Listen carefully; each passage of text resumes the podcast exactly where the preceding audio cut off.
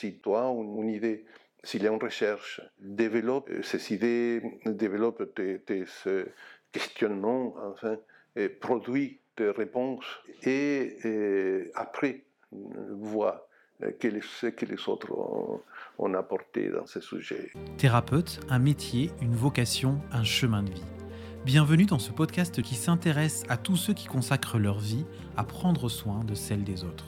Je m'appelle Julien Bess et je vous propose de venir avec moi découvrir ces personnes d'exception qui ont toutes choisi de faire de la thérapie leur art pour le mettre au service de celles et ceux qui le désirent. Nous nous intéressons évidemment à la thérapie et à tout ce qui peut nous aider à prendre soin de nos relations et de nous-mêmes. J'ai eu l'immense plaisir et le privilège d'avoir un entretien avec le docteur Reynaldo Perron dans l'intimité de son cabinet lyonnais. Dans cet épisode, il nous parle de son parcours, de sa vision de la thérapie, des conseils aux jeunes générations de thérapeutes et de sa philosophie de vie avec sagesse, intelligence et une grande humilité. Pour celles et ceux qui ne le connaîtraient pas, le docteur Reynaldo Perron est un grand nom de la thérapie familiale. Il est psychiatre, ancien professeur à l'université, membre fondateur de l'Institut de formation et d'application des thérapies de la communication. Il est doté d'un très grand génie conceptuel et d'une science de la relation et de la transmission vraiment exceptionnelle. Mais je ne vais pas trop vous en dire, je vais le laisser se présenter et je vous souhaite de passer un excellent moment en sa compagnie. J'ai travaillé la moitié au, plus de, ma vie professionnelle dans les services de psychiatrie.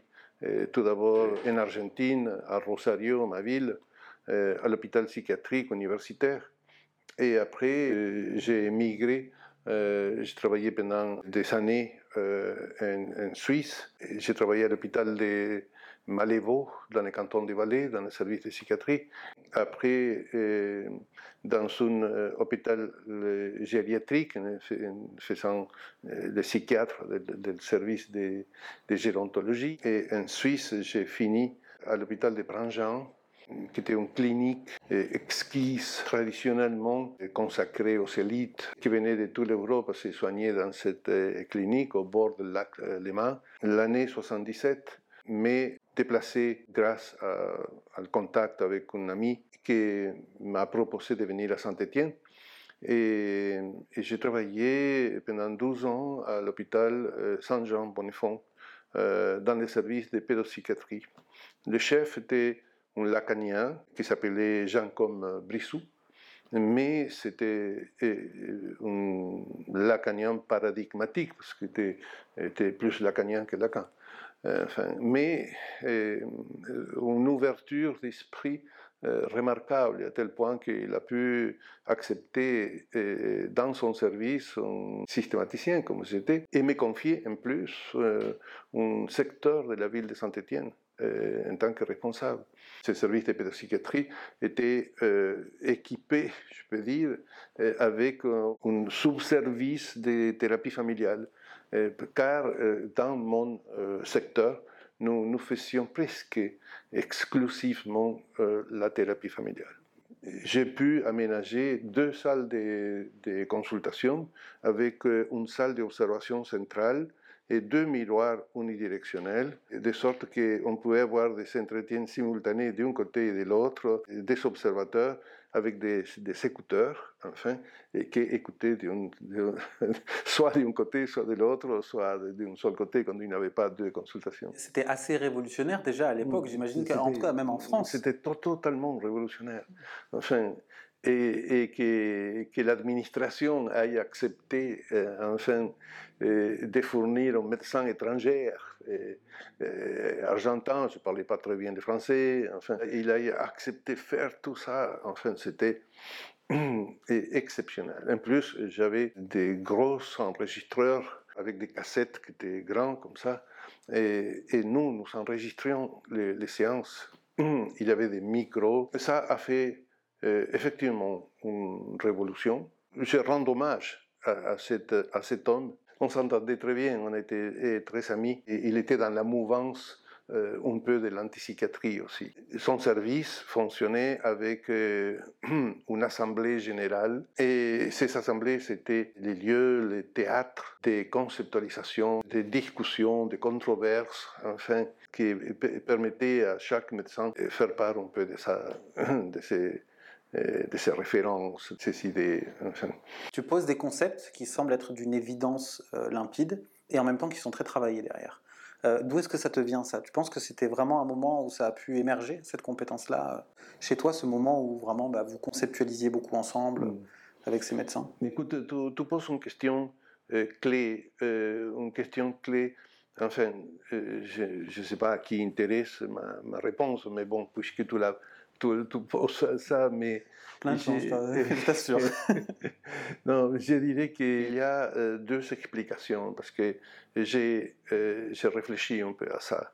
En ayant appartenu à une histoire euh, où la psychiatrie était difficile à pratiquer en Argentine, la pratique, on était assoiffé de théories. On devait créer des concepts, nous faire nous-mêmes euh, une légitimité avec la conceptualisation de pourquoi on faisait des choses qui n'étaient pas conformes euh, au modèle de référence. Enfin, on était toujours un peu en décalage avec euh, la psychanalyse.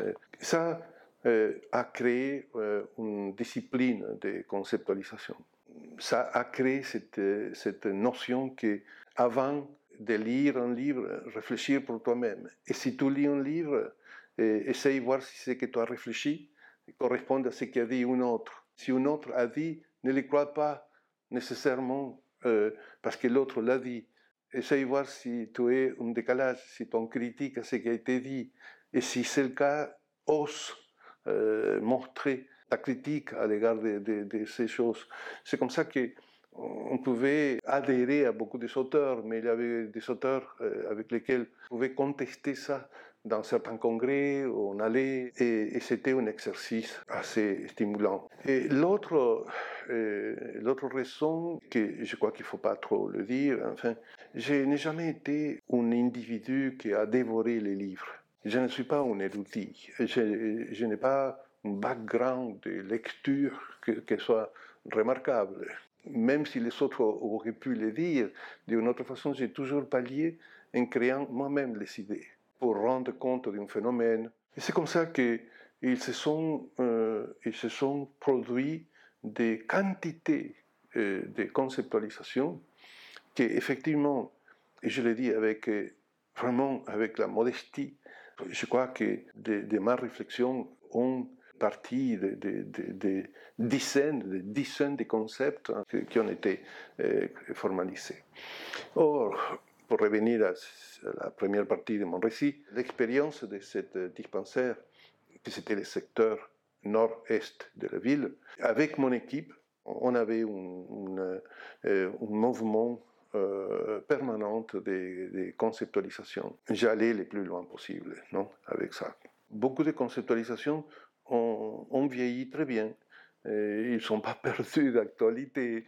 Euh, on peut les enseigner encore. Euh, on, peut, on peut dire qu'ils ne sont pas banals. Lorsque je travaille avec des gens ou lorsqu'on est dans, dans une étape de réflexion, j'insiste pour que l'on fasse une démarche qu'on peut, on pourrait dire contraire à la démarche scientifique habituel. S'il s'agit d'une recherche, de l'approfondissement d'un sujet, c'est habituel que l'on dise on va voir qu'est-ce qui s'est écrit sur ça. Et après, on va euh, avancer un peu dans notre réflexion. J'insiste à faire la démarche contraire.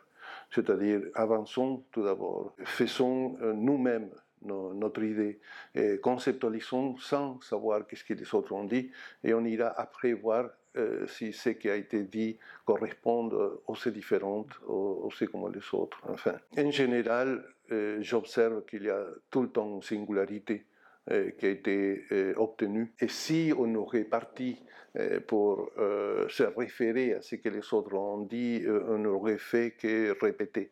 Et notre capacité créative aurait été colonisée pour euh, la, production d'un autre, n'est-ce C'est pour ça que la clé, La clé, c'est si tu, as une idée, s'il y a une recherche, développe ces idées, développe tes, questionnements, enfin, et tes réponses, et mets l'ordre dans, tout ce que tu as trouvé, enfin, sans panique, et, après, vois ce que les autres ont, apporté dans ce sujet. exception faite des, autres recherches, par exemple, qui, sont pris déjà naturellement comme une référence, n'est-ce pas? Et pour compléter euh, l'idée, comme tu as dit, qui est Perron, je te raconterai une anecdote. J'étais très préoccupé pour développer euh, ma, ma, place parmi les thérapeutes familiaux. Et une fois, euh, euh, j'ai rencontré Salvador Minuchin. Salvador Minuchin, c'est un maître en thérapie, enfin, un Argentin émigré qui a fini avec une école à New York, enfin, qui était à lui. Une fois, je, je l'ai rencontré dans son congrès à Bruxelles et je lui ai dit, Salvador, je voulais te dire combien je t'admire et combien me manque encore pour pouvoir avoir ta pertinence, ton euh, talent, euh, tout ça. Et, lui ne, me connaissait pas beaucoup, enfin, mais euh, savait que je m'appelais Perron. Euh, et, il m'a dit, tu sais, Reynaldo, enfin, tu peux te pardonner de ne pas être Minuchin mais tu ne peux pas te, pardonner de ne pas être Perron. Et sois Perron plutôt que Minuchin. Et donc ça, je crois que ça a changé ma vie. Et ce bref échange, tu vois, une information significative, ça a été, ça fait mouche, ça a touché, enfin, et j'ai cessé euh, de me comparer. Et je me suis mis à être euh, moi-même euh, avec plutôt confiance, fierté. Et, ça a été un, moment clé où j'ai oublié les velléités enfin, de, de me faire adopté par les autres, d'être, enfin, et, ça, ça, ça, définit un peu ma trajectoire, non? Je crois que je suis Perron parce que euh, j'ai accepté la gloire et la misère de mon être hein, et j'ai perdu aussi euh, petit à petit la peur de décevoir tout en ayant une sorte de regard de compatir avec ce que je suis, c'était les périodes de, de gloire euh, de tous ces grands maîtres, Minuchin, Whitaker. Les congrès réunissaient ces hommes qui, ont été remarquables et leur euh, intervention euh, était un, cadeau. Enfin. écouter Jay Haley était une merveille, parce que euh, il, était euh, en, décalage avec euh, tous les autres. Un Ackerman, par exemple, était, était extrêmement sophistiqué dans ses, présentations, élégant. Et Jay, non, était capable de confronter, de montrer son culot enfin, concernant la vision des choses. Euh, et ça fait probablement que je me suis pris une grande considération enfin, euh, pour lui. Je n'ai pas eu euh, une, relation particulière avec Jay, quoique je l'ai invité deux fois, et il est venu deux fois à Halifax. Mais le fait que je ne parlais pas anglais euh, il faut dire qu'il euh, n'était pas particulièrement un bon thérapeute. Son passage pour la thérapie était plutôt derrière le miroir. Par contre, Chloé, euh, son épouse, Chloé Madanes, Chloé était argentine mm, aussi, comme Carlos Slusky et comme Salvador Minuchin. Il y a un vivier en Argentine, non? Oui, c'était remarquable ces, productions enfin, dans les périodes d'or de l'Argentine aussi. Mon idée était que les voir en congrès, c'était euh, une merveille euh, parce que chaque congrès marquait comme une sorte d'étape avec des apportations qui, étaient très remarquables et qui laissaient déjà des révélations un peu des travaux que chacun avait fait. C'est pour ça que on est si attaché à, l'activité de ce qui se passe dans les congrès, où on attend que chaque euh, participant euh, produise quelque chose et qu'il fasse un, effort pour faire un, apport original, n'est-ce pas? Et je déteste ce que congrès après congrès répète la même chose. Enfin, et, même s'il trouve un, public différent, enfin, il, se répète euh, en permanence. Jay euh, a fait beaucoup de, séminaires. Il était très, très généreux. C'était, je dirais, plutôt facile de l'avoir. Il est venu à Paris une fois, c'était Monique, euh, Monique Caïm qui l'a invité. Et je l'ai présenté dans ce euh, séminaire. J'ai pu le dire dans ses présentations, toute l'estime que j'avais pour son travail. et, je lui ai dit, et je crois que, euh, que c'est ça que j'apprécie euh, dans la trace qu'il a laissée, que euh, la vérité se trouve jamais dans ce qui est évident, enfin, sinon se trouve derrière. Il faut savoir faire un point, une démarche avec un, un, état de concentration pour dépasser ce qui est évident et saisir ce qui était invisible, qui devienne repérable euh, lorsque cette démarche a été, a été faite. Pour revenir sur ton parcours, tu t'es vraiment enrichi, tu as grandi sur ce terreau fertile des idées que tu as développées en Argentine. Et à quel moment est-ce que tu es arrivé en France? Oui, oui, j'ai euh, habité jusqu'à 30 ans euh, en Argentine. Donc, j'ai eu mon diplôme de médecin et, j'ai commencé ma carrière de psychiatre euh, en Argentine. Et, euh, quand j'ai euh, quitté l'Argentine, je l'ai fait comme la plupart de ces migrants. j'ai des, de ces migrants qui ne sont pas dans l'urgence. Je l'ai fait pour passer une année, une année et demie, deux ans euh, d'expériences et d'enrichissement en Europe. Et, c'est comme ça que j'ai choisi euh, Suisse, parce qu'il euh, y avait la possibilité de, travailler dans des hôpitaux psychiatriques suisses qui cherchaient des psychiatres. Enfin, j'ai venu avec l'expérience d'une communauté thérapeutique qui, était flamboyante. C'était une, expérience qui assez remarquable parce que mm, il y avait quand même euh, en permanence des gens qui venaient voir enfin, ce que nous avions fait. Nous, recevions des stagiaires et des différentes parts du pays qui venaient et, ça a été stimulant. Euh, mais on, était euh, dans des assemblées de communautés, il y avait toujours des invités euh, et telle personne qui vient, il se présentait, il disait pourquoi il venait. Enfin. Et quand j'ai arrivé en Suisse, euh, j'ai croyé que, que cette expérience pouvait euh, être euh, répétée en Suisse, mais il s'avérait que non. je n'ai pas réussi parce que le contexte était extrêmement autoritaire. Euh, est extrêmement verticale enfin, dans, la hiérarchisation. Euh, même les, infirmiers avaient presque plus de pouvoir que les médecins.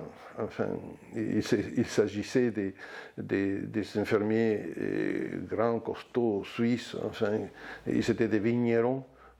et dans les heures, dans les heures que travaillaient aussi dans, à l'hôpital en tant qu'infirmiers. enfin.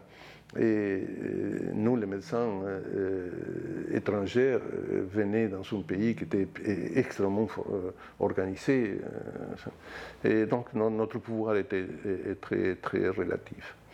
Et c'est C'est pour ça que, que l'expérience de la horizontalité de la, communauté thérapeutique n'a pas, pas marché. C'est parce qu'il n'a pas marché que je me suis replié sur euh, euh, un autre côté de la, de la communauté thérapeutique, c'était le brassage avec les familles. Euh, parce que dans la communauté thérapeutique, les portes sont ouvertes. Donc la, famille vient tout le temps, à n'importe quelle heure. Et quand euh, ils viennent, et, si euh, sont là, ils peuvent participer à certaines activités. Hein, enfin, et si on, peut, on, parle avec la famille. Et, quand il y avait des assemblées, il arrivait bien que la famille reste à l'assemblée. Et, c'est sur ce côté que j'ai commencé à travailler et, plus de contacts avec les familles. Euh, ça n'existait pas en Suisse euh, à, l'époque, enfin, sauf à, Lausanne, euh, où il avait déjà une expérience portée par Odette Masson, et, son époux, je ne me souviens pas comment s'appelle lui des prénoms. Là, il avait une, formation de, thérapie familiale pour les médecins.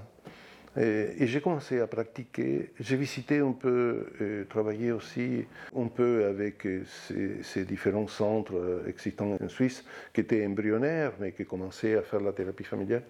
Mais j'ai fait une, grande, une grande expérience personnelle et professionnelle dans l'art de recevoir des familles, des, des, patients psychotiques, des familles difficiles.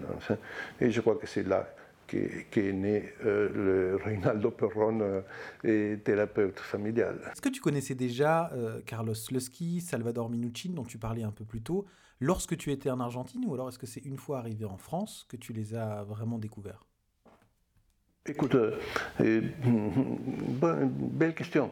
Enfin, en Argentine, il y a eu un ou deux congrès qui ont, qui ont été faits à Buenos Aires euh, de thérapie familiale. Et je les ai connus à Buenos Aires. Mais je les ai connus, mais eux ne m'ont pas connu à l'époque. Hmm. Ce congrès de Buenos Aires en thérapie familiale a été, on, a été très, très marquant. Il faut, que, il faut saisir que l'Argentine, aussi bien que des autres pays, par exemple de la, de, nord de l'Europe, l'Italie même, euh, et après-guerre, se sont ouverts disons, à la production anglo-saxonne. Euh, les Américains, qui pendant la guerre n'ont pas souffert une destruction euh, de leur euh, structure hospitalière, universitaire, tout ça, ont continué un, essor de réflexion et de, et de production.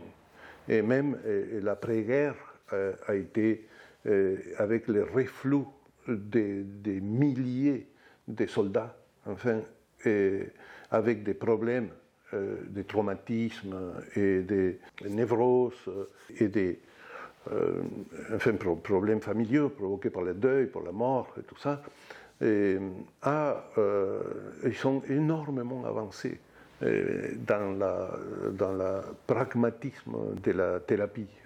Et ce sont euh, franchement euh, euh, séparé de la orthodoxie psychanalytique enfin, pour pratiquer des autres modèles qui pouvaient rendre compte et, traiter toutes ces, quantités de, problèmes. La même chose a passé en Europe, plus en, Belgique, en Hollande, enfin les pays bas, enfin qui, ont euh, euh, qui avait un, échange très fluide avec l'Amérique hein, et avec la, la, langue anglaise. Hein. enfin, les traductions étaient, euh, il lisait beaucoup l'anglais et, aussi les traductions se sont faites très vite.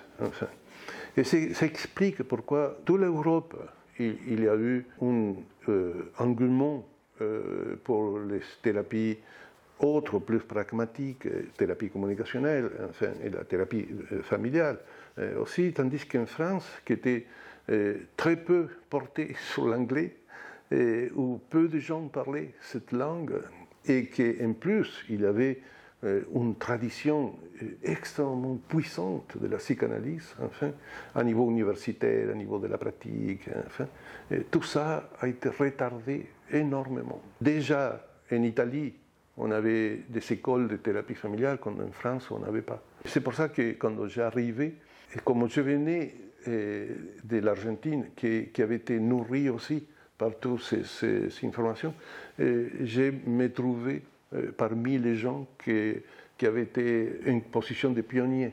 Et alors pour toi qui avais déjà à l'époque une connaissance assez prononcée de toutes ces théories nouvelles, justement dans le champ de la thérapie familiale, est-ce que tu as trouvé ça difficile en arrivant en France vis-à-vis de la prédominance de l'approche psychanalytique, de pouvoir faire entendre peut-être des idées nouvelles ou de pouvoir avoir une autre manière de pratiquer la thérapie familiale? En France, euh, les années 90 et la décennie de, l'année 2000, il y a eu, lorsque ces, théories ont arrivé, ont, produit quand même un grand intérêt. C'est pour ça que l'année 80, comme tu sais, l'IFACT a été fondé. Il y avait déjà une place. et il avait quatre ou cinq ou six en France des écoles de thérapie parce qu'il y avait un intérêt. Cet intérêt a, fait que euh, dans beaucoup des hôpitaux euh, se sont fait des formations, mais ça n'a pas suffi pour vraiment changer la pratique. Euh, tout, tout, ça a été comme un grand souffle novateur, mais qui n'a pas fait tomber euh, les, ces structures qui ont résisté quand même à ça. Et c'est pour ça que euh, finalement euh, l'impact systémique a été relatif. Et est-ce que tu dirais qu'à l'heure actuelle, on en est encore dans ce cas de figure? Aujourd'hui, on est dans ça, mais les, l'évolution se fait d'une façon plus lente mais plus sérieuse. enfin, des chefs de service sont déjà systémiciens ou bien ont perdu la, à, l'approche systémique. Il y a des gens dans des services qui ont été sérieusement formés. et il faut que tu puisses saisir que et, comme tout paradigme, comme tout change paradigmatique, nous, nous nous sentons, nous avions entré quand même euh, dans une dichotomie. C'était euh, nous, les systémiciens, ou les autres. Et les autres tenaient la même position, nous et les, pauvres systématiciens. C'était un peu comme quelqu'un qui, était les intrus, enfin, qui venait. Et ça nous, ça nous plaisait, ce rôle des troubles faits et on venait avec toute une, prétention de savoir, enfin, euh, euh, un peu mm, insolente. Et, ça a fallu quand même un certain temps de maturation aux uns et aux autres, enfin, pour pouvoir saisir qu'il n'y avait pas de risque, qu'on pouvait co-participer et, que chacun avait sa place. Peu. Et c'est ça qui s'est passé pour moi à Saint-Étienne. Euh, avec un, hôpital euh, traditionnel, mais dans lequel euh, j'ai introduit la thérapie familiale. j'étais une fleur exotique, certes, mais quand même pas maltraitée par les autres. La même chose s'est passée à Lyon quand j'ai quitté Saint-Étienne pour venir à Lyon. En 91, j'arrivais à Lyon et quitté Saint-Étienne et je m'installais ici en tant que professionnel l'IFAC resté à Saint-Étienne. Je m'installais ici et je m'installais euh, comme thérapeute familial.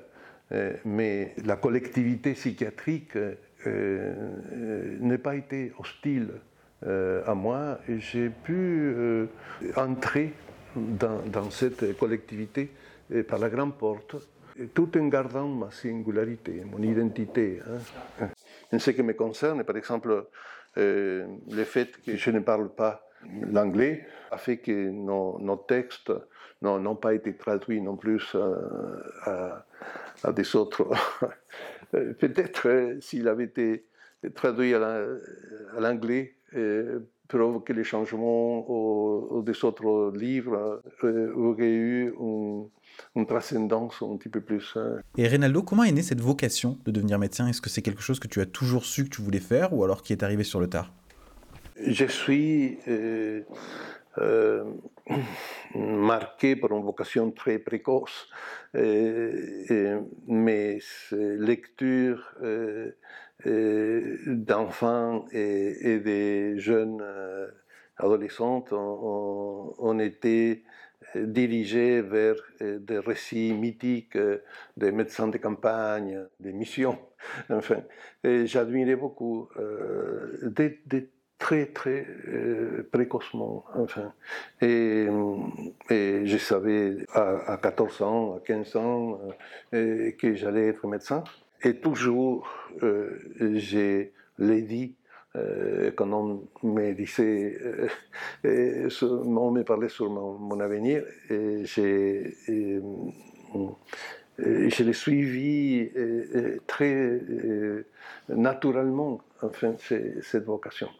Euh, donc rien, rien de particulier, euh, ce n'était pas une révélation particulière, euh, ce n'était pas un choix conjoncturel, c'était probablement pas très bien aiguillé par mes parents qui ne pouvaient pas faire mieux de toute façon. mais j'ai fait toute une, école secondaire commerciale euh, parce que mes, parents croyaient que c'était plus sûr pour moi euh, être un bon commercial. Et mon père l'était, enfin. Et je me suis vu un peu en difficulté euh, dans, dans, les passages de, cette formation qui n'avait rien de scientifique à, à, l'entrée en médecine. C'était un peu long. J'ai mis dix ans pour l'achever. Mhm. Mais il y a eu, je crois reconnaître qu'il y a eu 300 euh, des militances dans des groupes des, étudiants, des militances politiques, enfin, qui m'ont détourné des, des, études.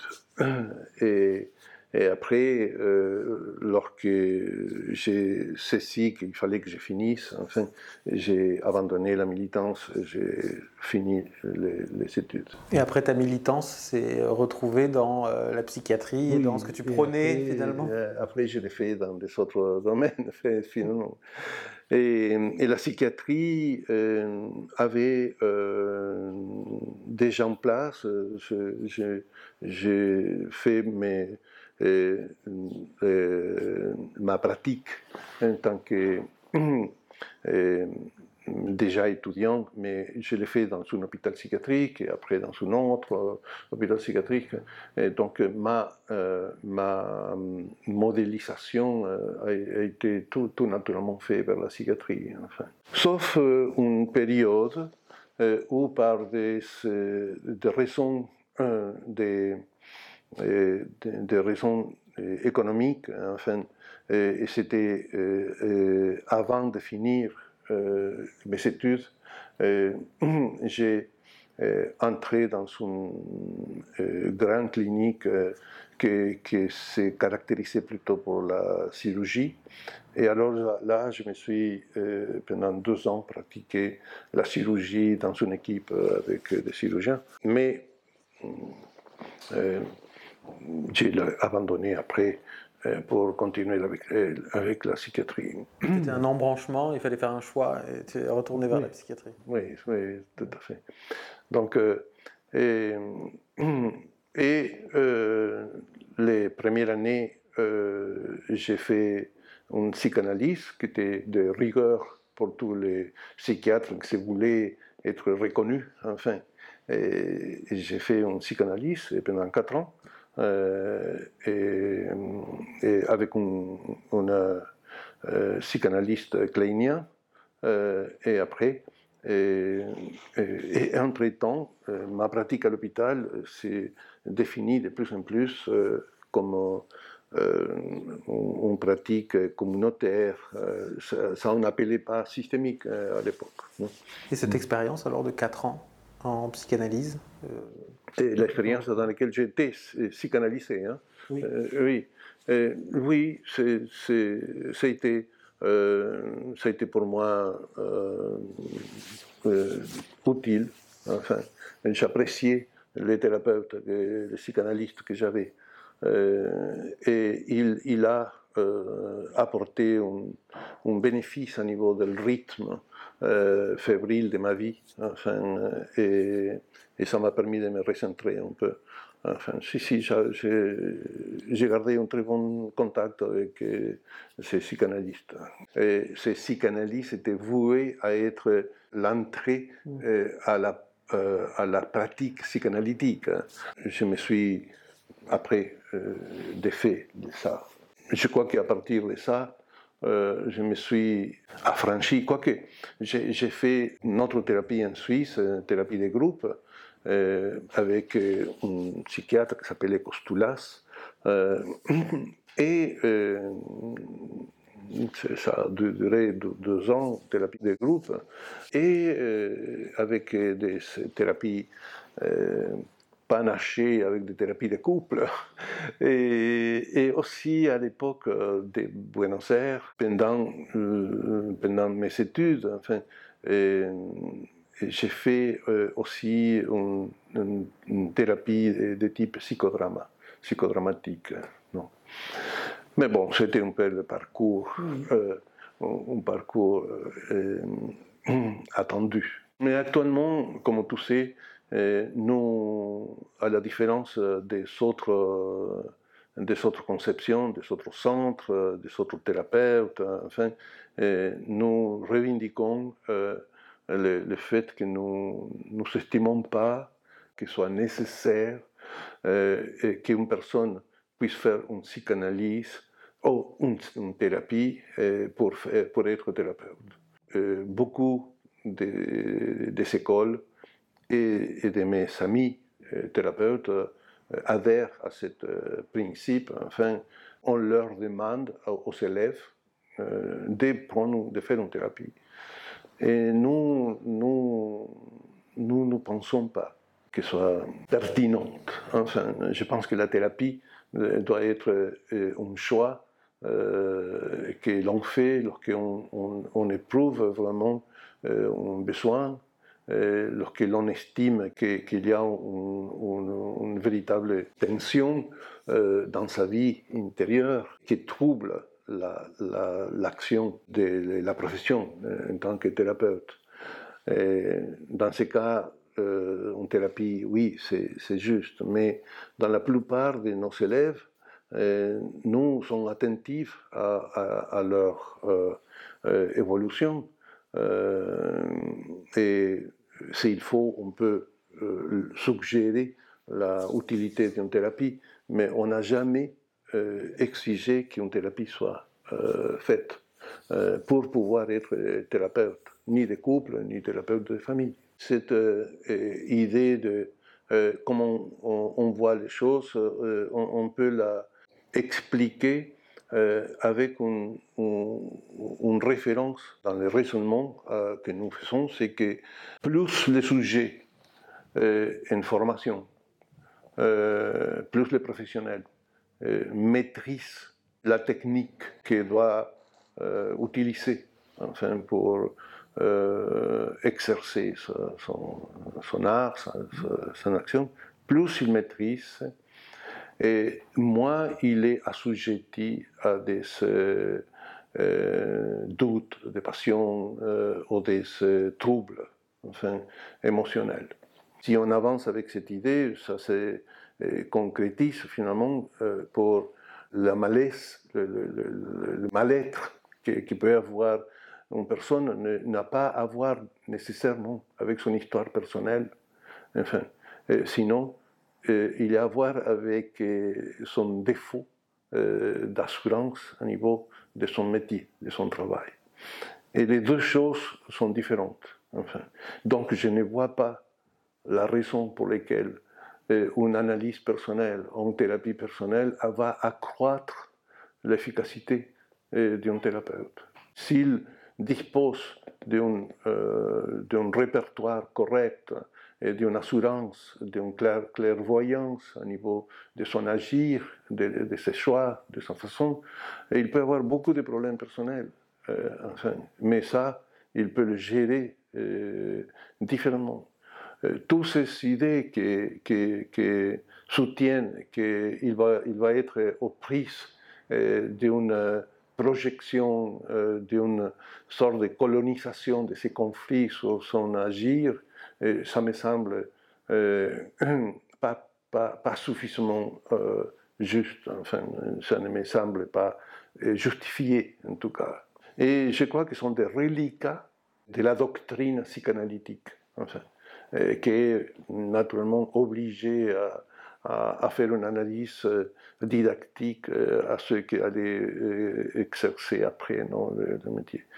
Et comme tu as pu voir en plusieurs supervision, ces allusions personnelles euh, aux souffrances, aux versant personnel sont faites dans les supervisions, mais avec euh, euh, des touches qui sont suffisamment mm, mm, claires pour que les sujets puissent faire lui-même une introspection de sa position, un rééquilibrage, sans pour autant l'obliger à, faire une thérapie.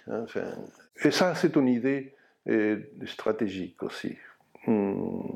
Et appliqué à la formation, les groupes de formation ne, ne doivent pas être euh, un psychodrame permanent. Euh, pourquoi tu dis ça, à quoi te renvoie, enfin, Moni, El Caïm était un peu le paradigme de ce type de, choses. Enfin, tout le monde passait comme un psychodrame dans ces formations, n'est-ce pas? C'était pas du tout euh, l'autre exemple totalement contraire, c'était les écoles stratégiques ne, faisaient jamais allusion euh, à des problèmes personnels des, gens. Et nous l'avons pratiqué euh, comme ça.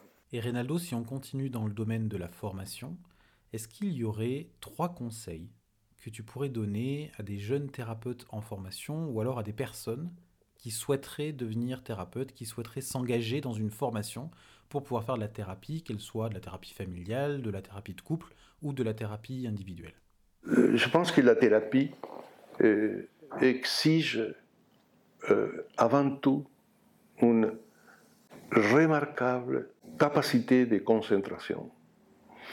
la thérapie, c'est de la part du thérapeute, lui qui la pratique, qui l'exerce, qui, se situe dans, dans, ces positions, exige avant, avant tout concentration.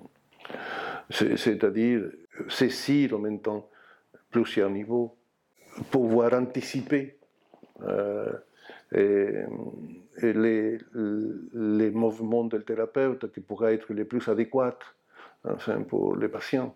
je pense qu'une personne qui n'a pas euh, le goût pour la concentration euh, ne, sera jamais un bon thérapeute. Faire une thérapie mandatée euh, par l'institution, enfin, bon, pourquoi pas, enfin.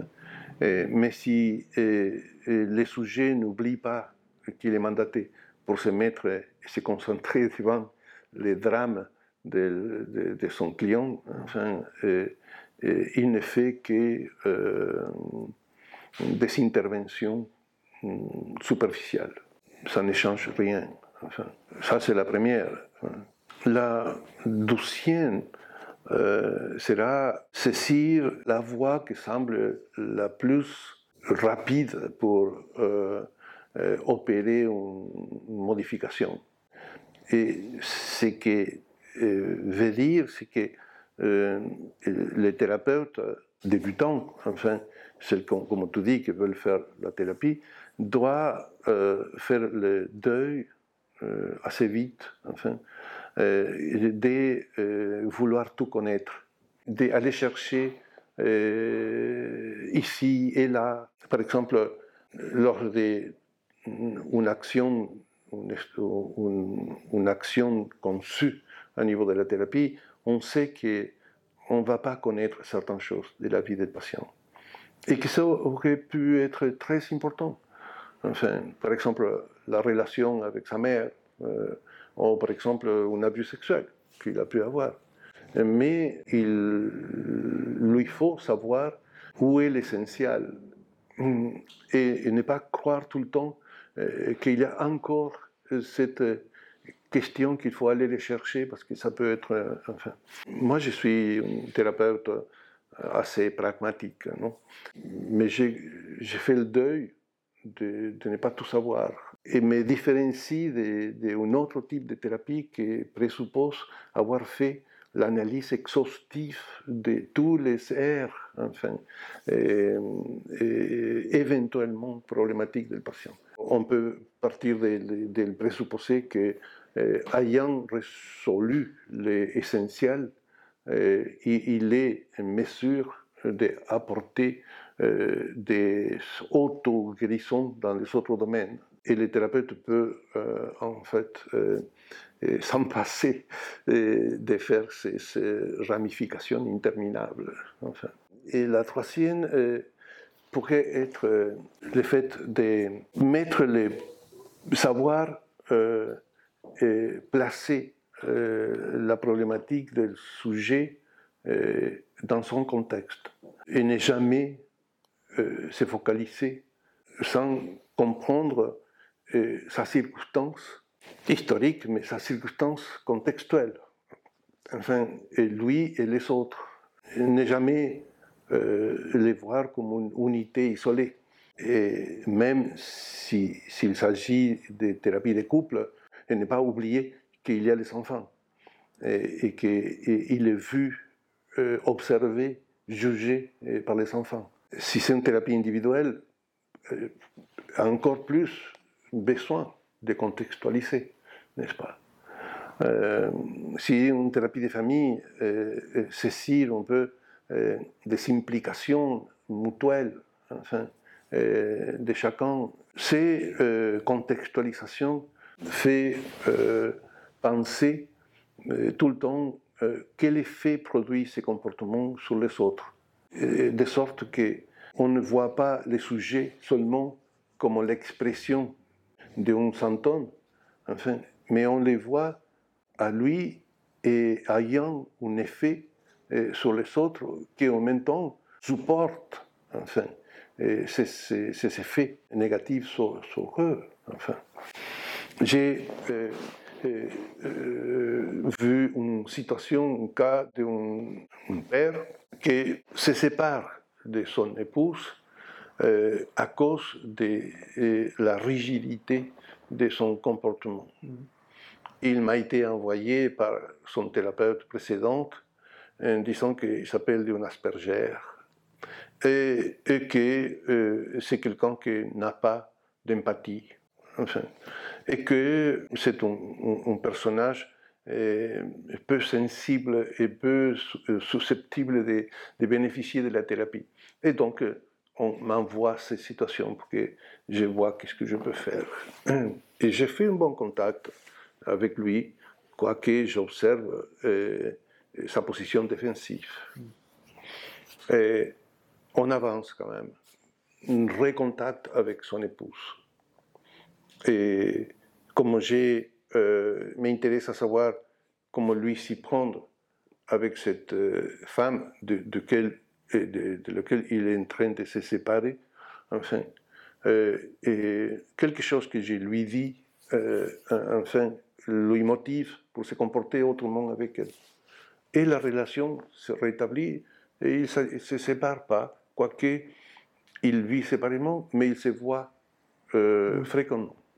Ah, donc, c'est déjà une modification. Et après, euh, on, on, traite ces, traits euh, rigides des comportements.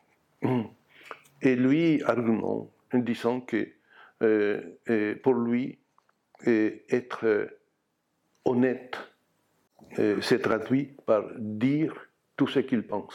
Et que ne pas, ne pas faire comme ça, euh, serait être hypocrite. Et bon, comme tu peux voir, c'est déjà une, position existentielle. Euh, ce que veut dire, j'ai dit ce que je pense, et tant pis pour vous. Vous ramassez ce que je dis. Et ça a été sa pratique, euh, de sorte que c'est brouillé avec des amis, avec sa famille, parce qu'il peut dire des choses dures, mais il cultive cette idée qu'il faut être honnête. Or, nous discutons de ça. Et, j'ai défini ça comme une incontenance une non-contenance de sa part, parce que j'ai dit que ça représente un manque de frontières et ce qu'il est à l'intérieur de soi n'a pas à dire, n'est pas à être dit, et que des choses, euh, qu'il existe une frontière entre l'intérieur et l'extérieur. C'est une chose qu'il a la peine à accepter, enfin. mais ça l'a servi déjà pour améliorer la relation avec son épouse. Mais en, revenant à, ça, euh, je lui euh, dis euh, cet exemple. Admettons que vous avez une tumeur dans votre visage.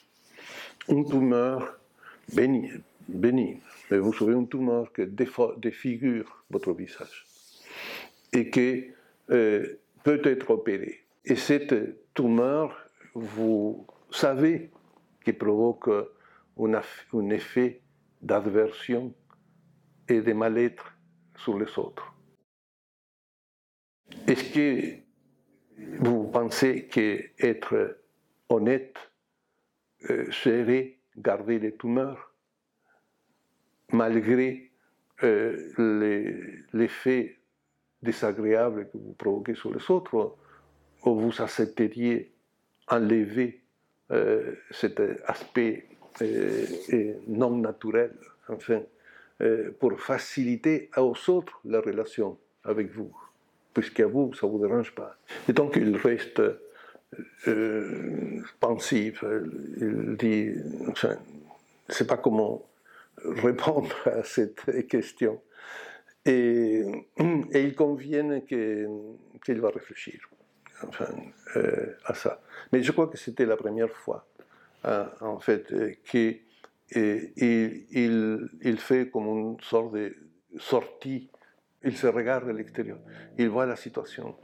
Enfin, et, c'est ça qui euh, nous amène à l'idée de contextualiser le sujet, n'est-ce pas? Euh, Si je le voyais à lui seulement, euh, ces discussions, il est expert déjà. il aurait eu des, arguments avec moi, parce que depuis 20 ans, il joue avec ces arguments. Et quand on lui dit change, il dit non, mais pourquoi? Bon, vous savez tout. Mais c'est contextualisation. Euh, enfin, et le fait de, pouvoir le voir à lui en relation avec les autres qui m'a aidé en tant que thérapeute. Peut-être que je l'ai aidé à lui aussi. Et Reynaldo, si on se place du côté des patients, est-ce que tu as vu une évolution dans le temps dans les problèmes qui semblent se poser aux, individus, aux couples, aux familles que tu as l'habitude de rencontrer. C'est-à-dire, est-ce que tu as l'impression que, au fil des ans, il y a peut-être des nouveaux problèmes, ou alors il y a une résurgence de certains types de problématiques qui se posent aux gens que tu rencontres et que tu accueilles en thérapie? Non, vraiment, euh, euh, Julien, je, ne pourrais pas dire que j'ai vu une évolution. Et même quand je vais à l'Argentine, ou quand je vais au Liban, et dans les, dans les situations euh, des, soit des, jeux de rôle ou des situations de consultation directes que j'ai eues dans ce pays, je, vois qu'il y a des problématiques qui sont quelquefois euh, euh, ad hoc à la, à la, situation, mais qui se rassemblent quand même beaucoup. surtout dans les pays judéo-chrétiens, enfin, c'est toujours la même chose. Euh, non. Euh, si, par exemple, on, travaillait euh, dans la banlieue parisienne ou dans des autres endroits qui, sont plus fréquentés par multiculturels, enfin, les, les, types de problèmes, certainement, ont beaucoup évolué enfin, à cause de, de, toutes ces variables géopolitiques, enfin, culturelles, enfin, qui ont secoué le répertoire des problèmes. Par contre, pour répondre aussi, quand même, à, tes questions, ce que j'ai vu, c'est que avant, il y avait en permanence une dissociation entre les problèmes personnels et les problèmes des autres. il était fréquent, par exemple, que les parents amènent les enfants en disant euh, soigner cet enfant, il va mal à l'école, il est timide ou il pleure, enfin. Et il ne faisait jamais l'association entre nos querelles et la, position de mon enfant. C'était évident qu'il fallait traiter l'enfant. Et il se mettait out. Tandis que maintenant, tu observes une prise de conscience immédiate. Beaucoup de parents viennent parce qu'il a ces traités, parce qu'ils ne veulent pas euh, faire euh, être la source de douleur euh, de la part des enfants. Et ça, veut dire qu'il y a eu une prise de conscience qui va beaucoup plus dans le sens de, de la relation établie entre les uns et les autres, n'est-ce pas? Et, les gens sont prêts à parler et à se reconnaître un peu comme la cause des douleurs des autres et prendre en considération ça pour, euh, demander une, une, thérapie euh, individuelle. Si tu es d'accord, j'aurais une question un peu particulière. Si tu avais une machine à voyager dans le temps, un peu comme dans le film de Spielberg, Retour vers le futur, euh, première question, est-ce qu'il y a une époque en particulier à laquelle tu aimerais retourner pour pouvoir réobserver, pour pouvoir revivre certaines choses? Ou alors, deuxième question, est-ce que tu montrais dans la machine à voyager dans le temps pour euh, aller voir ton toi de quand tu avais 20 ans, quand tu avais 30 ans, pour euh, lui donner un conseil? Euh, j'espère que tu ne vas pas prendre ça comme présomptueux, hein, mais c'est le produit quand même d'une certaine sérénité. J'ai je ne trouve pas qu'il existe une, époque euh, qui soit mieux que l'époque que je vis actuellement. Et même que je m'approche de la mort, parce que le temps qui reste, euh, c'est fini. Enfin, on voit pas que c'est énorme. Enfin, euh, il y a quelques années. enfin, et, mais ces temps est porteur actuel, c'est porteur d'une joie, euh, euh, d'une joie infinite, énorme, et pas comparable à ce que je pouvais avoir euh, dans les temps passés. Donc, je si, j'avais la, possibilité de faire actionner les trucs, enfin, je ne le ferais pas. finalement, je le laisserai parce que je suis bien maintenant où je suis. Euh, il, faut, il faut saisir euh, ce que peut vivre une personne de mon âge. J'ai 82. Et il faut voir euh, qu'est-ce qui, qui peut vivre une personne de mon âge. Et le contact avec les jeunes est, stimulant. tout te donne la peine de t'intéresser à moi. Tout me facilite le fait que je puisse me raconter. Tout me prend au sérieux. Et comme toi, beaucoup de gens enfin, qui, je, parle et prends note des choses que je dis. Enfin, c'est une, une, sorte de joie énorme, enfin, d'être en contact avec ça. C'est cette jeunesse euh, avec laquelle j'échange je suis entouré et, à la fois stimulant. Euh, ça m'oblige à, être actif, euh, à être alerte. Enfin, mes collègues de travail sont tous plus jeunes que moi il ne faut pas que je, me laisse trop aller, enfin, euh, parce qu'ils ont besoin euh, de me voir euh, suffisamment crédible. Donc, ça, ça, me maintient. Enfin, j'apprécie. J'apprécie ça. Et il y a eu des autres époques que j'ai appréciées aussi. Mais je, suis en paix maintenant. La reconnaissance avec mes enfants, euh, la sérénité de la relation avec mon épouse. Enfin, tout ça fait que je ne toucherai pas la manivelle pour la revenir en, arrière. Non? Et, pour, pour la, les autoconseils, tout touche quelque chose qui, que c'est très lié à la thérapie.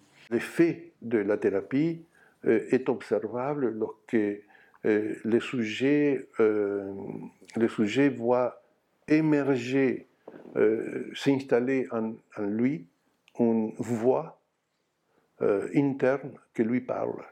Mhm. Et qui lui parle, qui lui dit calme, calme-toi. Non, ne t'inquiète pas. ta sérénité va revenir. De quel droit on te dit telle chose? Cette voix agit comme un facteur de rééquilibrage permanent. De rééquilibrage permanent, n'est-ce pas?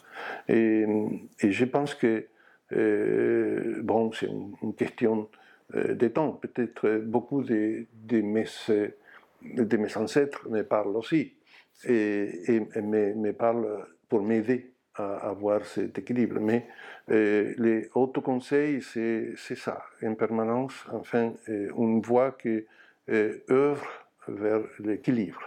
Euh, ça, ça crée une certaine confiance.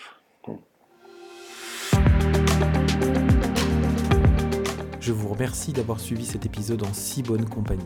J'espère que vous avez pris autant de plaisir à écouter Reynaldo que j'en ai eu moi-même lors de l'enregistrement. Je vous mets les références de ses ouvrages dans la description de ce podcast. Je vous donne rendez-vous très bientôt et en attendant, prenez bien soin de vous.